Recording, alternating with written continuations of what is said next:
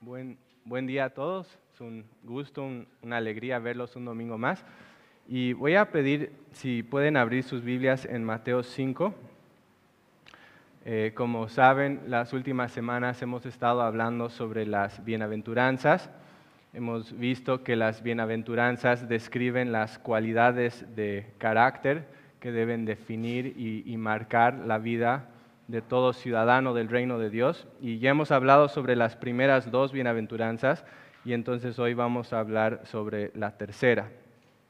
Nuestro texto para esta mañana es Mateo 5.5, pero eh, a modo de poder mirar el versículo en contexto, voy a pedir que podamos leer el pasaje entero, empezando en Mateo 5, versículo 1. Mateo 5, versículo 1. Y dice así. Cuando Jesús vio a las multitudes, subió al monte, y después de sentarse, sus discípulos se acercaron a él, y abriendo su boca les enseñaba, diciendo, Bienaventurados los pobres en espíritu, pues de ellos es el reino de los cielos. Bienaventurados los que lloran, pues ellos serán consolados. Bienaventurados los humildes, pues ellos heredarán la tierra. Bienaventurados los que tienen hambre y sed de justicia, pues ellos serán saciados. Bienaventurados los misericordiosos, pues ellos recibirán misericordia. Bienaventurados los de limpio corazón, pues ellos verán a Dios. Bienaventurados los que procuran la paz, pues ellos serán llamados hijos de Dios. Bienaventurados aquellos que han sido perseguidos por causa de la justicia, pues de ellos es el reino de los cielos. Bienaventurados serán cuando los insulten y persigan y digan todo género de mal contra ustedes falsamente por causa de mí. Regocíjense y alégrense, porque la recompensa de ustedes en los cielos es grande, porque así persiguieron a los profetas que fueron antes de ustedes. Padre amado, te damos gracias eh, por tu palabra esta mañana y, y, Padre, nuestra oración esta mañana es que traigas entendimiento de, de tu palabra a nuestras vidas y que eh, podamos someternos bajo tu poderosa mano. Eh, Padre, ese es nuestro deseo y es nuestra oración. Te damos gracias por tu presencia con nosotros esta mañana y oramos todo esto en el precioso nombre de Jesús. Amén. Bueno, como expliqué hace un momento, nuestro texto para esta mañana es Mateo 5.5 y quizás se habrán dado cuenta que hay una pequeña variación eh, entre cómo las diferentes eh, versiones de la Biblia traducen este versículo. Por ejemplo, en la NBLA eh, dice así, dice, bienaventurados los humildes, pues ellos heredarán la tierra. Y por otro lado, la Reina Valera dice, bienaventurados los mansos, porque ellos recibirán la tierra por heredad. ¿A qué se debe esta diferencia? Porque una versión dice o, usa la palabra humildes y la otra versión usa la palabra mansos? Y básicamente es, un tema de traducción. Como vamos a, ver en un momento, la, la, palabra griega, praus, que aquí se traduce como humilde o como manso, eh, es una palabra un poco difícil de, de traducir.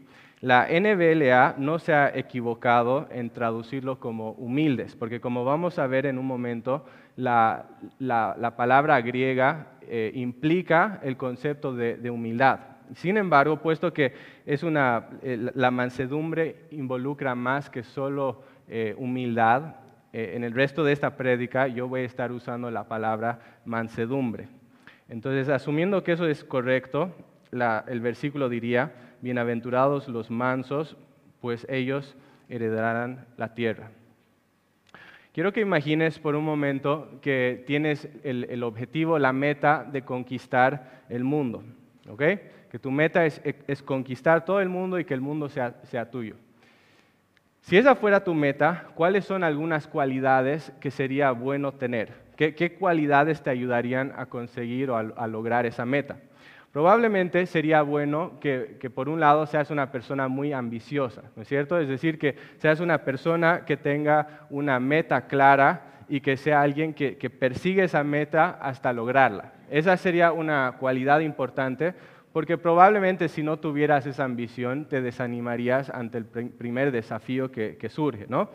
Por otro lado, sería importante que seas una persona fuerte, que seas una persona agresiva, que seas una persona inteligente para poder desarrollar una estrategia buena para conquistar el mundo, que seas un buen líder, que puedas eh, eh, arrastrar a, multitudes de gente que, puedan seguir tu causa y apoyar tu causa. Sería importante que tengas muchos recursos a tu disposición y, otras cosas como esas, ¿no? todas esas cualidades te ayudarían. Yo busqué en, el Internet algunas de las cualidades de los grandes conquistadores eh, mundiales, los grandes emperadores, y es muy interesante porque en esas listas de, sus cualidades aparecen muchas de las cosas que acaba de, nombrar. Pero ¿saben qué cualidad no encontré en ninguna de esas listas? En absolutamente ninguna. No encontré la mansedumbre. No encontré esa lista, o perdón, esa cualidad en esas listas. Y es porque la, mansedumbre no encaja en el perfil de una persona que quiere conquistar el mundo. Es algo que, no encaje. Más bien, podríamos pensar que la, mansedumbre sería un estorbo. Si alguien quiere conquistar el, mundo, la mansedumbre sería un estorbo para poder lograr eso. Y por eso es tan sorprendente que aquí en este versículo Jesús diga que los mansos heredarán la tierra. Es muy sorprendente eso como decir que los mansos se harán dueños de la tierra. Es algo que, contradice completamente nuestra lógica humana. ¿Cómo podría esto ser así? la mansedumbre no es una cualidad que el mundo valora. La mansedumbre no es una cualidad que las personas piensan que va a agregar algún beneficio, algún valor a sus vidas. Y por lo tanto, la mansedumbre no es una cualidad que la mayoría de las personas buscan o que persiguen en sus vidas. Y sin embargo, Jesús en este versículo nos dice que la mansedumbre es una cualidad de suma importancia que la mansedumbre es una cualidad que debe caracterizar la vida de cada cristiano, de cada ciudadano de su reino. Y que aunque el mundo desprecie esta cualidad, esta cualidad será la marca distintiva de aquellos que finalmente heredan la tierra. Para entender este versículo, para entender qué es lo que este versículo está describiendo y qué es lo que Jesús está pidiendo aquí, necesitamos entender qué significa la palabra mansedumbre. ¿A qué se refiere esta palabra? ¿Qué es en sí la mansedumbre? Como expliqué hace un momento, la, palabra mansedumbre o la, palabra griega que aquí se traduce como mansedumbre o como humildad, no es una palabra muy fácil de traducir, no es, la, palabra más fácil de, traducir, y es porque esta palabra contiene cierta riqueza o cierta complejidad en su significado. Pero básicamente, a, modo de, simplificar, podríamos decir que la mansedumbre básicamente implica dos cosas. En primer lugar, implica humildad. Implica humildad, es decir, implica el no tener un concepto más alto de mí mismo del que debo tener. O por decirlo de otra manera, es el no estar impresionado por un sentido de mi propia importancia y de mi propia grandeza. Entonces, por un lado implica esa, humildad, pero por otro lado, en segundo lugar, implica también la idea de la gentileza o la docilidad, o podríamos pensarlo también como la fuerza bajo control. Esta palabra, eh, manso, se usaba en la cultura griega para describir un animal que había sido domesticado o domado y que ahora estaba bajo el, control o bajo la autoridad de, su amo. Imaginen si estuviéramos, por ejemplo, viviendo en la antigüedad, tenemos, tenemos un caballo de guerra aquí al lado nuestro. ¿no? Yo me subo a ese, a ese caballo. Y ese caballo es un, es un animal muy fuerte, ¿no es cierto? Es, un animal que si quisiera podría hacerme mucho daño, podría matarme incluso, ¿no es cierto? Es un animal muy poderoso. Entonces yo me subo a este animal y de repente voy y le doy un golpe en el costado para que empiece a andar, para que empiece a caminar. ¿Se dan cuenta de lo que yo acabo de hacer en ese momento? Yo acabo de provocar a un animal muy poderoso y muy fuerte, un animal que si quisiera podría arrojarme de su espalda, podría pisarme muy fuerte y podría matarme. ¿No es cierto? Un, caballo de guerra podría muy fácilmente hacer eso. Y sin embargo, yo le doy ese golpe en, el costado y ¿qué hace el animal? No hace nada. No me mata, no me, no me tira al suelo, no me pisa. ¿Por qué? Porque ha sido domesticado. Quizás en el, en el pasado, antes de ser domesticado, ese, ese animal me hubiera atacado y me hubiera matado. Pero ahora no hace eso, porque ha sido domesticado y porque ahora su fuerza está bajo control. Y esa es básicamente la, idea de este segundo aspecto de la mansedumbre. Una persona mansa es una persona que no responde agresivamente a las provocaciones de otra persona. ¿Y por qué? No porque sea débil, no porque sea cobarde, no porque no tiene carácter, no es por eso, no es porque tiene miedo a confrontar, no es porque quiere evitar la confrontación a toda costa, sino porque su carácter está bajo control. Es una persona fuerte que podría reaccionar con violencia ante la provocación de otra persona, pero es alguien que no lo hace porque su vida y su fuerza está bajo control. Eso es la mansedumbre. Si queremos un, ejemplo perfecto de la mansedumbre, podemos mirar a Jesús. Porque ¿qué hizo Jesús? Cuando Jesús fue llevado a la cruz, fue golpeado, fue insultado, fue maltratado, fue acusado injustamente. ¿Y qué hizo Jesús? No hizo absolutamente nada, ¿no es cierto? Eh, Isaías nos dice que fue oprimido y afligido, pero no abrió su boca, como cordero que es llevado al matadero y como oveja que ante sus trasquiladores permanece muda, él no abrió la boca. Jesús nunca bloqueó ningún golpe, nunca devolvió ningún golpe. Jesús no hizo nada de eso. Y no era porque él no podía golpear, ¿eh? no era que él no podía defenderse. Si Jesús quería, podría fácilmente haber destruido a todos sus enemigos como quien aplasta una hormiga bajo su dedo. Podría haberlos destruido a todos, pero no lo hizo, porque su poder estaba bajo control. Y porque además de eso, él tenía un plan y en ese plan estaba dar su vida en una cruz para traer perdón a este mundo. Eso es mansedumbre, es fuerza bajo control. Y es, una cualidad que Cristo quiere producir en la vida de cada uno de, sus hijos, de cada uno de los ciudadanos de su reino. Ahora, para entender cómo interactúan esos dos, aspectos de la mansedumbre, es decir, la, humildad y la fuerza bajo poder, y, en qué sentido eh, se está hablando de la, mansedumbre en Mateo 5.5, es necesario que podamos mirar este versículo en contexto. Y al hacerlo nos damos cuenta que hay, un propósito, hay cierta lógica en todo lo que se está diciendo acá. No es, una coincidencia que el llamado a ser mansos viene después del llamado a ser pobres en espíritu y después del llamado a llorar por nuestro pecado. Como expliqué en las anteriores eh, prédicas, las bienaventuranzas no están organizadas al azar. Hay una secuencia lógica donde cada bienaventuranza depende de la anterior y conduce a la siguiente. Y también hay un sentido en el que con cada nueva bienaventuranza el llamado se hace más difícil y más desafiante. Y eso es algo que, podemos ver aquí con mucha claridad. Comenzamos nuestro peregrinaje con la, pobreza en espíritu.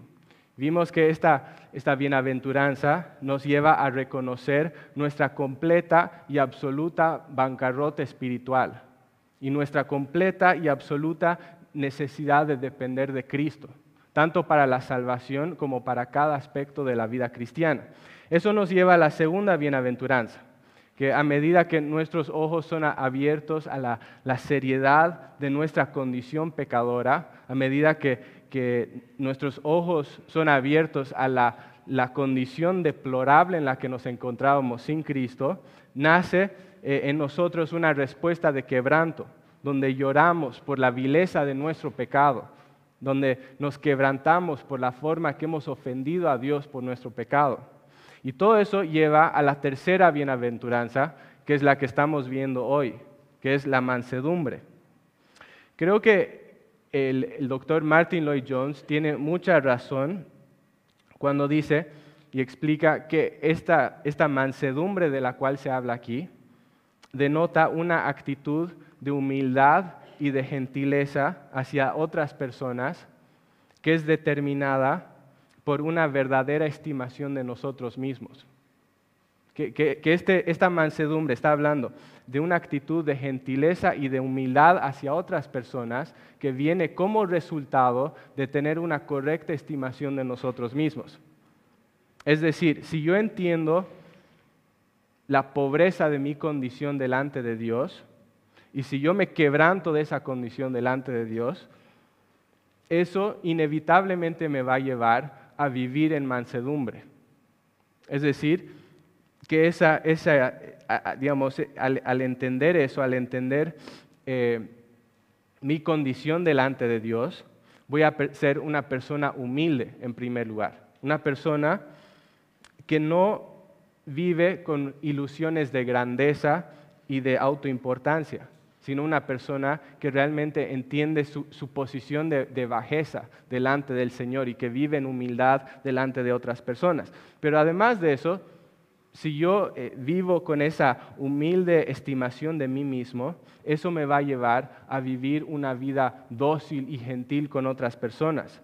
No voy a ser una persona que, reacciona con violencia a las provocaciones y a las ofensas de otras personas, sino que en humildad voy a responder con gentileza, manteniendo mi fuerza bajo control. Entonces eh, tiene mucho sentido cómo se desarrolla este versículo dentro de las, bienaventuranzas. Y como pueden ver, esta tercera bienaventuranza se hace más difícil que las otras dos. Es más difícil. ¿Y por qué? Porque ahora no solo involucra mi relación vertical con Dios, sino que ahora empieza a contemplar mi, disposición hacia otras personas como resultado de lo que Dios ha revelado acerca de mí en las primeras dos bienaventuranzas. Como explica el, doctor Martin Lloyd Jones, muchas veces puede existir cierta discrepancia entre lo que estoy dispuesto a admitir delante de Dios y lo que estoy dispuesto a admitir y aceptar delante de, otras personas. A veces hay, una incongruencia en eso. ¿Y a qué me refiero? Para, que se entienda un poco mejor esto, quisiera darles un ejemplo. Ustedes conocen la canción Gracia, o Sublime Gracia. ¿Sí? Levanten la mano todos los que conocen esa canción y las que la hayan cantado alguna vez. Okay. Yo diría capaz el 70% de nosotros 80 capaz, ha, levantado la mano. ¿Qué dice esa canción? En una parte, esa canción dice, sublime gracia del Señor que a un infeliz salvó. Eso es lo que dice la canción. Y ustedes lo han cantado. ¿No? Ok, cuando estamos cantando esa canción, ¿qué estamos diciendo?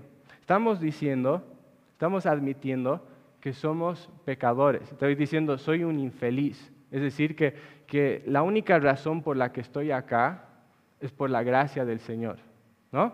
Y nosotros, la mayoría de nosotros hemos cantado esa canción. Si, no hemos cantado esa canción, probablemente hemos cantado otra que básicamente dice lo mismo. Lo hemos admitido públicamente y probablemente ni siquiera nos molestó mucho hacer esa afirmación. Porque además lo, lo estábamos haciendo de nosotros mismos y porque todos estaban cantando lo mismo. Entonces no, nos sentíamos juzgados, no nos sentíamos mal porque todos estaban haciendo lo mismo. Pero quiero que imaginen el siguiente escenario. Ustedes salen de la iglesia esa misma tarde después de haber cantado esa canción, van a su casa, te sientas en tu casa con tu familia para, almorzar y tienes mucha sed. Entonces vas y, te sirves un, vaso grande de Coca-Cola fría, está como cayendo las, gotitas de, o de condensación, se ve muy rico, vas, estás a punto de tomar el primer sorbo, la primera probada, y de repente levantas la mirada y observas que tu esposa te está mirando fijamente con esa mirada acusatoria que te dice que hiciste algo mal y tú ni siquiera sabes qué pasó, ¿no? Y de repente tu esposa te dice, ¿por qué eres tan egoísta? ¿Por qué eres tan egoísta? ¿Por qué solo piensas en ti mismo? ¿Acaso no te das cuenta, no puedes ver que los demás también tenemos sed? Y tienes razón, ¿no es cierto? Porque yo en ese momento estaba actuando con egoísmo. ¿No es cierto? Estaba en mi egoísmo, solo pensando en mí mismo, solo pensando en mi necesidad. No estaba pensando que habían otras personas en mi familia que también tenían una necesidad. Yo estaba siendo egoísta, solo pensando en mí mismo. ¿No? ¿Cómo reaccionarías en una situación como esa? ¿Cómo reaccionas? ¿Te defiendes? ¿Te hierve la sangre? ¿Te, te empiezas a sacar las garras, empiezas a, pelear hasta morir por decir que tú eres inocente, que esa, esa afirmación que hizo de ti no es correcta. Si somos completamente honestos, probablemente a la mayoría de nosotros nos cuesta muchísimo responder en una situación como esa con gentileza, porque alguien nos está acusando de ser egoístas y eso nos molesta, nos molesta profundamente que alguien tenga ese concepto de nosotros y que nos, acusen de ser egoístas. Pero ¿por qué nos molesta tanto? Si, si, apenas hace dos horas estábamos en la iglesia y estábamos cantando que soy un vil pecador, ¿por qué me fue tan fácil en la iglesia admitir que soy un vil pecador y me cuesta tanto cuando una persona hace ese tipo de comentarios de mí en la casa. ¿Por qué? Porque hay esa, esa discrepancia. Es porque no somos mansos. Es porque no somos humildes. Es porque si bien estamos dispuestos a admitir nuestro pecado en lo teórico, no, no estamos dispuestos a aceptar esa etiqueta en lo práctico. No estamos dispuestos a, realmente reconocer la pobreza de nuestra condición. No es algo que hayamos internalizado. No queremos que la gente tenga ese tipo de pensamientos acerca de nosotros. Queremos que la gente nos admire. Queremos que la gente nos respete. Queremos que la gente nos trate con honor. Y por eso, cuando una persona hace un comentario aún medianamente negativo acerca de nosotros, lo primero que hacemos es sacar las garras y empezar a pelear. Quiero preguntarte, ¿Cómo reaccionas cuando alguien te provoca? ¿Cómo reaccionas cuando alguien te corrige? ¿Cómo reaccionas cuando alguien te dice que hiciste algo mal? ¿Cómo reaccionas cuando alguien señala algún pecado en tu vida? ¿Cómo reaccionas cuando alguien no te trata tan bien como tú crees que mereces? ¿Te enojas? ¿Te defiendes? Pierdes el control? ¿O eres una persona mansa, una persona humilde, una persona que puede soportar esas provocaciones, esas correcciones sin reaccionar explosivamente? ¿Cómo reaccionas en esas situaciones? Y lo que tenemos que entender es que nuestra reacción en ese tipo de situaciones depende en gran manera, en gran medida, de cuál es el concepto que tenemos acerca de nosotros mismos. Nuestra respuesta depende de cómo nos vemos a nosotros mismos. En un equipo de fútbol, ¿quién es más propenso a enojarse si el director técnico le hace sentar en la banca de suplentes durante un partido importante? ¿Es más propenso a enojarse el jugador estrella o el, o el jugador novato que nunca jugó un partido en su vida. Obviamente la, persona que va a ser más propensa a enojarse es, el, jugador estrella. ¿no? ¿Por, qué? Porque el jugador estrella espera jugar en el partido, Tiene, es, es, más propenso a tener un concepto muy alto de sí mismo, de pensar que es un buen jugador que merece estar ahí, que merece jugar ese partido. Pero el novato no piensa lo mismo. El novato entiende que no tiene la experiencia, que no es un buen jugador, que no merece estar en esa cancha y no espera nada más. Es casi como que él espera estar en esa banca. Y entonces, como pueden ver, la, reacción de cada jugador depende, está como condicionada de la, la perspectiva respectiva que cada jugador tiene de sí mismo. Y es lo mismo en la vida cristiana. Cómo te ves a ti mismo afecta lo que crees que mereces y afecta la manera que reacciones cuando alguien dice o hace algo que no te gusta. Vas a reaccionar muy diferente si te crees importante que si abrazas de todo corazón la realidad de que eres un pobre e indigno pecador.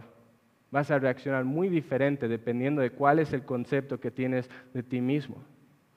Nunca vamos a ser mansos mientras no nos apropiemos, mientras no abracemos realmente la realidad de nuestra pobreza espiritual.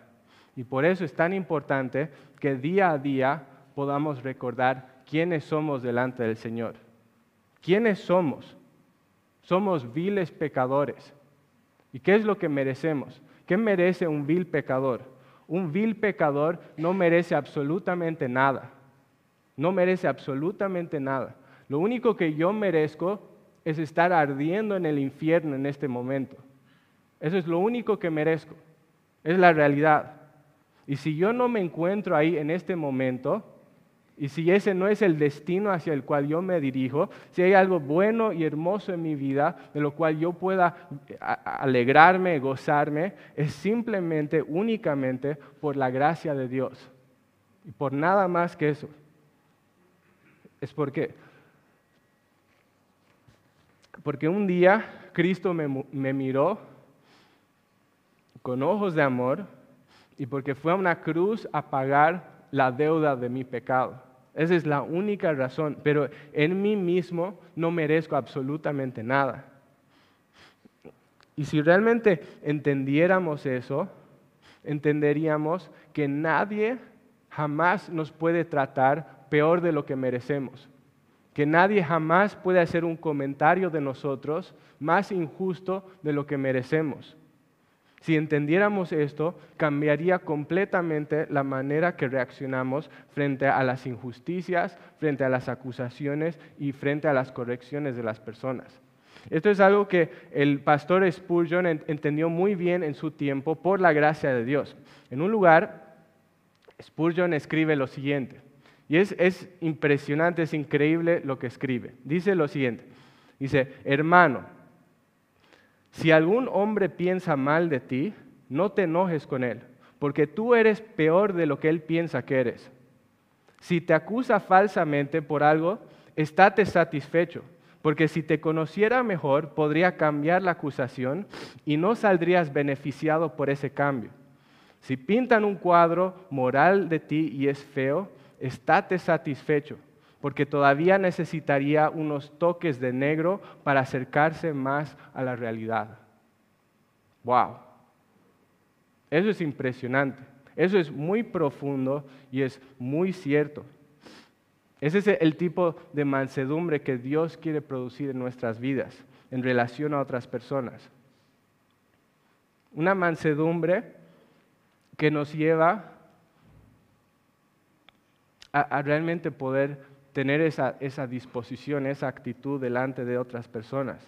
Y es una mansedumbre que, que solo se va a manifestar en nuestras vidas en la medida que tengamos una correcta apreciación de, nosotros mismos delante del Señor y permitamos que esa, esa apreciación de nosotros mismos afecte nuestra actitud y nuestra disposición delante de otras personas.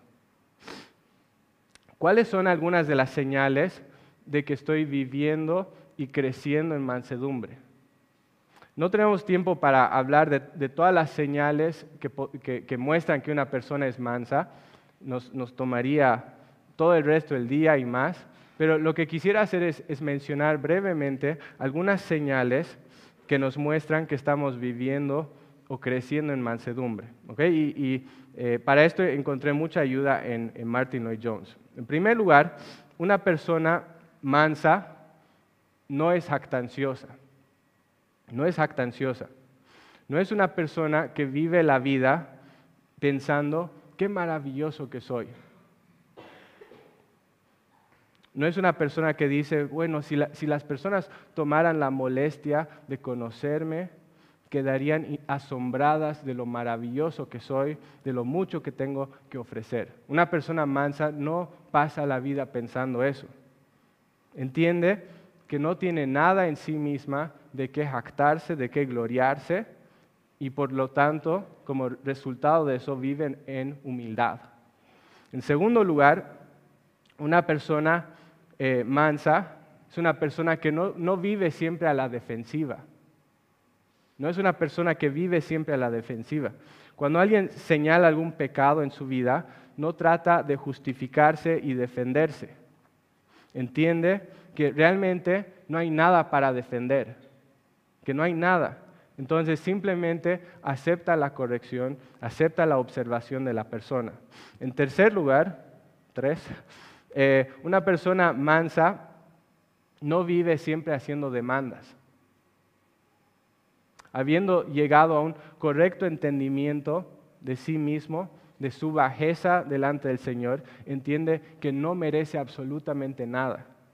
Y que si, si algo le ha sido otorgado en su vida es simplemente porque la gracia de Dios lo ha provisto. Y como consecuencia de eso, no es una persona que vive con un aire de pertenencia y de merecimiento, exigiendo siempre una lista interminable de cosas, sino que es alguien que vive con un espíritu de contentamiento, asombrado y agradecido de que Dios ha sido tan bueno con él o con ella.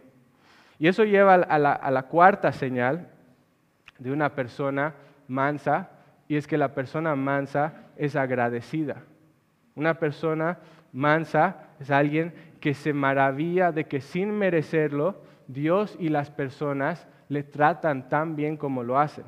Una persona mansa no, tiene el enfoque, no está enfocado en que, desea que las personas le traten mejor. En, todo caso, una persona mansa no puede creer, se, asombra, se maravilla de que las personas le traten tan bien como lo hacen, entendiendo que en realidad merece todo lo contrario. En quinto lugar, y relacionado con todas las otras señales, una persona mansa es alguien que no tiene un espíritu de venganza puesto que, no está absorbida en sí misma, no está absorbida en su grandeza y, en sus derechos, no es tan sensible a las ofensas de otras personas. Cuando alguien comete alguna ofensa contra ella, en vez de estar buscando la venganza, busca ofrecer un poco de esa misericordia que ella ha recibido en tanta abundancia del Señor. En sexto lugar, una persona mansa es una persona enseñable. Es una persona enseñable. Una persona mansa no piensa que sus opiniones son las únicas opiniones válidas. Es alguien que habiendo llegado a, dudar de sí misma, habiendo llegado a, dudar de sus propias capacidades, de sus propias virtudes, está listo para escuchar, listo para aprender de otras personas. Y en séptimo lugar, una persona mansa es alguien que deja todo en manos del Señor especialmente cuando siente que ha sido tratada injustamente. Esas son las marcas o las señales de una persona mansa. Pero quizás escuchas todo eso, toda esa lista, y, piensas, está todo bien, pero yo nunca podría vivir de esa forma. Yo nunca podría vivir así. Porque si yo viviera de esa forma, nunca llegaría a ningún lado. Si yo viviera de esa forma, todos me pisarían. Si yo viviera de esa forma, si yo no, luchara por mi propia causa, ¿quién lucharía por mí? Y, son preguntas y objeciones válidas, porque realmente es, es algo que va completamente en contra de nuestra lógica, de nuestra naturaleza natural. ¿Cómo podemos vivir lo que Jesús nos llama a vivir en este versículo? qué, es lo que nos da la seguridad para vivir de esta forma? Y es ahí donde entra en juego la segunda parte de este versículo. La, segunda parte de este versículo está ahí para darnos las fuerzas y la motivación para poder cumplir la primera parte. Y en realidad todas las bienaventuranzas funcionan de esa manera. La segunda parte te da la fuerza la energía para poder cumplir la primera parte. Entonces el, versículo dice, bienaventurados los mansos, pues ellos heredarán la tierra.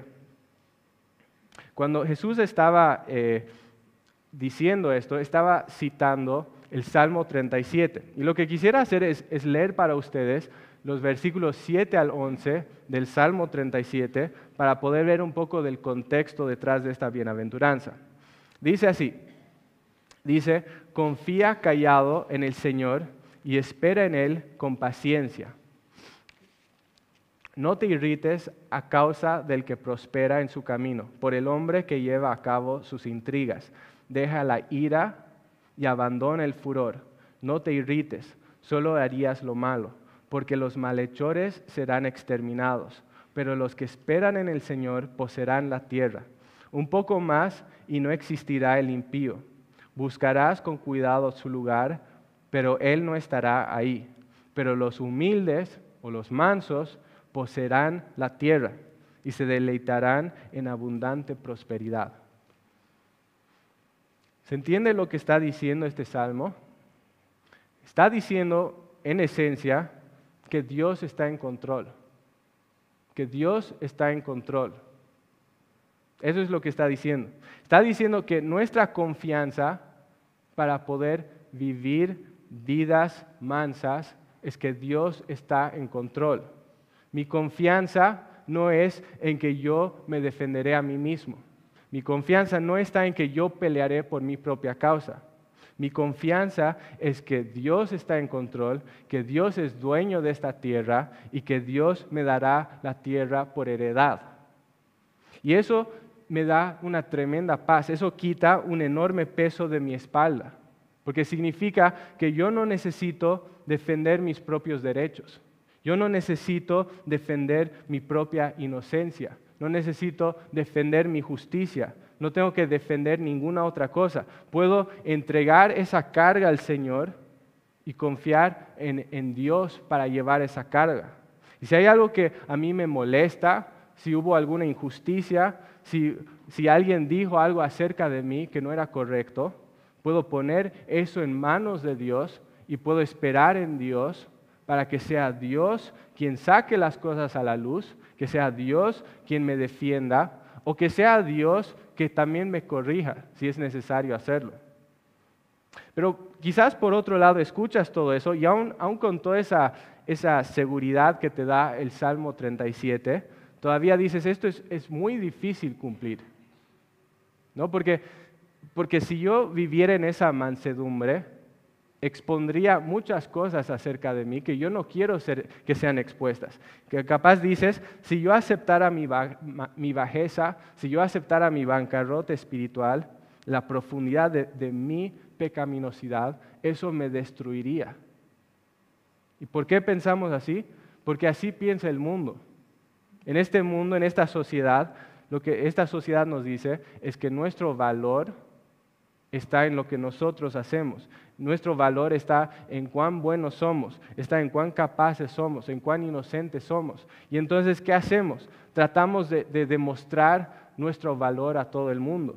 ¿no? Tratamos de mostrar que yo sobresalgo, que yo soy importante, que yo valgo la pena. Estamos tratando de, de vivir para mostrar una imagen para que eso nos dé valor. Y ahí es, es donde el Evangelio es tan importante. ¿no? Porque a nosotros nos cuesta mucho reconocer nuestra propia bajeza espiritual, pero el, el, Evangelio nos da la fuerza para poder hacer eso. Porque ¿qué hace el Evangelio? ¿Qué es lo que el Evangelio te dice? Como alguien una vez señaló muy bien, el Evangelio te dice, eres más pecador de lo que hubieras imaginado, pero al mismo tiempo en Cristo eres más amado de lo que jamás podrías imaginar. Y son esas dos verdades que se mantienen juntas en un mismo momento. Dios conoce nuestros pecados más profundos. Dios conoce las cosas más viles y asquerosas de nuestras vidas que nadie más conoce. Conoce todo. Y sin embargo, aún conociendo todo eso, nos ama con un amor inmenso, un amor infinito. Porque Cristo ha pagado por, por esos pecados en una cruz. Y eso, cuando realmente llegamos a entender eso, cuando llegamos a realmente internalizar eso, es algo que nos permite vivir en mansedumbre. Porque ya no necesito estar proyectando una imagen para ser aceptado por Dios. No necesito estar mostrando al, mundo que yo merezco el amor del Padre, sino que yo puedo tener esa confianza de que ese amor ya descansa sobre mí perfectamente por la obra de Cristo. Y ahora puedo simplemente gozar y disfrutar de ese amor. ¿Eres una persona mansa? ¿Eres una persona humilde? ¿Eres una persona que ha renunciado esa lucha por defender tu propia inocencia? ¿O, eres una persona que todavía está, todavía le cuesta tener una, una apreciación correcta de sí misma, de su bajeza espiritual? y por lo tanto sigue luchando por proyectar una imagen de grandeza. Si todavía te, cuesta realmente abrazar esta postura de, mansedumbre, y, si somos honestos, a todos nos cuesta en mayor o menor grado, es la realidad, pero si, si te cuesta, algo que necesitas recordar es que solamente el Espíritu Santo puede producir este corazón manso en nosotros, este corazón humilde. Y por lo tanto es, algo que necesitamos buscar en dependencia de Él, no algo que deberíamos buscar en nuestras propias fuerzas y en nuestros propios medios. Quiero terminar con una historia que leí hace unos años de, un pastor. Este pastor había estado eh, guiando una iglesia por muchos años y un día una pareja de la iglesia le, convocó a una reunión. Entonces él, fue y estaba tratando de, pensar de qué será esta reunión. Probablemente tienen algún problema familiar y, quieren algún tipo de apoyo para que, puedan resolver esto. ¿no? Pero cuando llegó a, la casa descubrió que en realidad ese no era el propósito de la reunión. Esta pareja había anotado en varias hojas una, lista de quejas contra él. Y ellos eh, le dijeron, bueno, te hemos convocado porque queremos presentar estas quejas delante de ti. Y entonces en esta lista eh, criticaban su forma de predicar, criticaban su ministerio, criticaban la, manera que él hacía las cosas en la iglesia, criticaban eh, hasta su misma familia. Prácticamente todo lo que uno podía imaginar estaba en esa lista. Y entonces ellos pasaron varias horas como leyendo y diciendo todas estas quejas. Y al finalizar esta reunión, este pastor estaba furioso, estaba furioso, porque él decía, todo esto que acaban de decir no es, no es cierto. Yo no soy todas esas cosas que ellos dijeron, yo no estoy haciendo eso, realmente es tan injusto lo que están diciendo. Y entonces él lo primero que hizo fue eh, salir de ahí muy molesto y llamó, a su hermano y le dijo, no sabes lo que me acaba de pasar. Y le explicó cómo estas personas habían presentado todas estas quejas y, que él lo había sentido muy injusto. Y le dijo, ¿qué hago? ¿Qué hago? ¿Cómo muestro a estas personas que nada de lo que han dicho es verdad? ¿Cómo les muestro que sus acusaciones son falsas? ¿Cómo hago que ellos se callen, que no vayan a compartir estas, estas quejas a todo el resto de la iglesia? ¿Qué hago? Y fue muy interesante lo que le respondió su hermano. Su hermano le dice, Paul, ese era el nombre del pastor, le dice, Paul, mi consejo para ti es que simplemente escuches, que simplemente escuches. Le dice, Dios quería que tú estés en esa reunión, por algo, ¿no?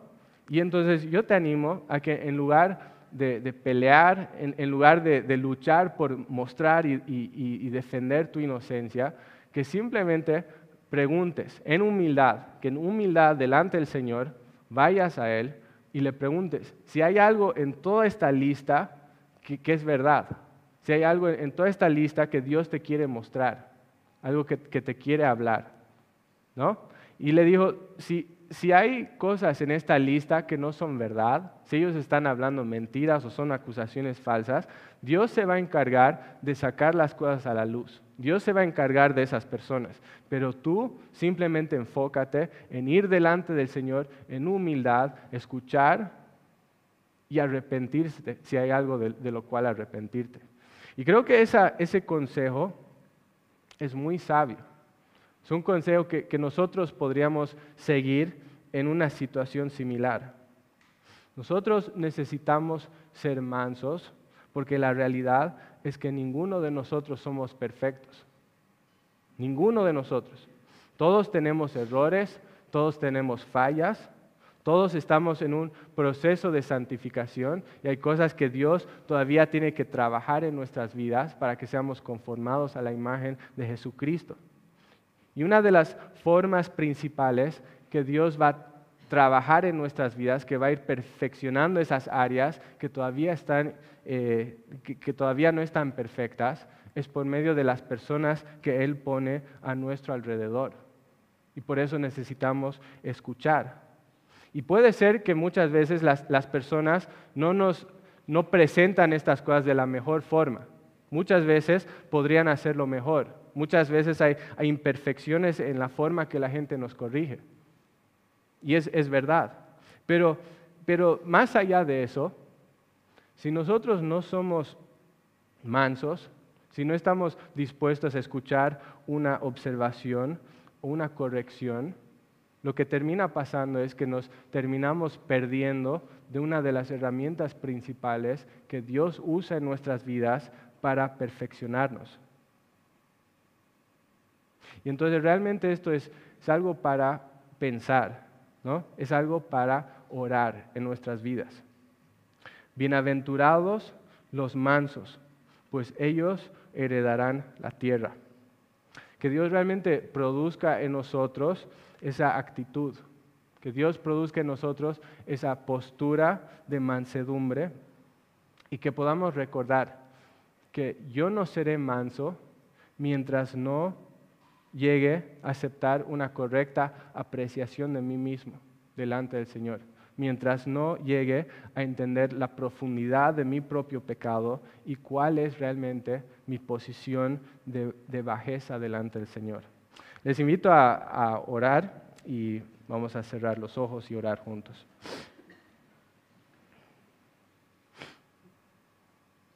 Padre amado, te damos gracias por tu palabra esta mañana. Y te damos gracias, Padre, porque tú tu palabra en alguna forma nos, nos desafía a cada uno de nosotros, Señor. Y quizás algunos de nosotros podemos incluso sentir en, este mismo momento el, corte eh, filoso de tu palabra. Padre, oramos que que traigas arrepentimiento a nuestros corazones, Señor. Si, en algún sentido hay altivez, si en algún sentido hay orgullo, si en algún sentido eh, no estamos reflejando en nuestras vidas la realidad de, esta bienaventuranza, Señor. Oramos que nos humilles debajo de tu palabra, Señor, que, que nos hagas personas humildes, que nos hagas personas mansas, personas que realmente viven con esa fuerza bajo control, Señor, bajo, em, eh, bajo el control de, de tu misma presencia, Señor. Entonces, todo esto oramos, Padre, te damos gracias por tu palabra y pedimos todo esto en el nombre de Jesús. Amén.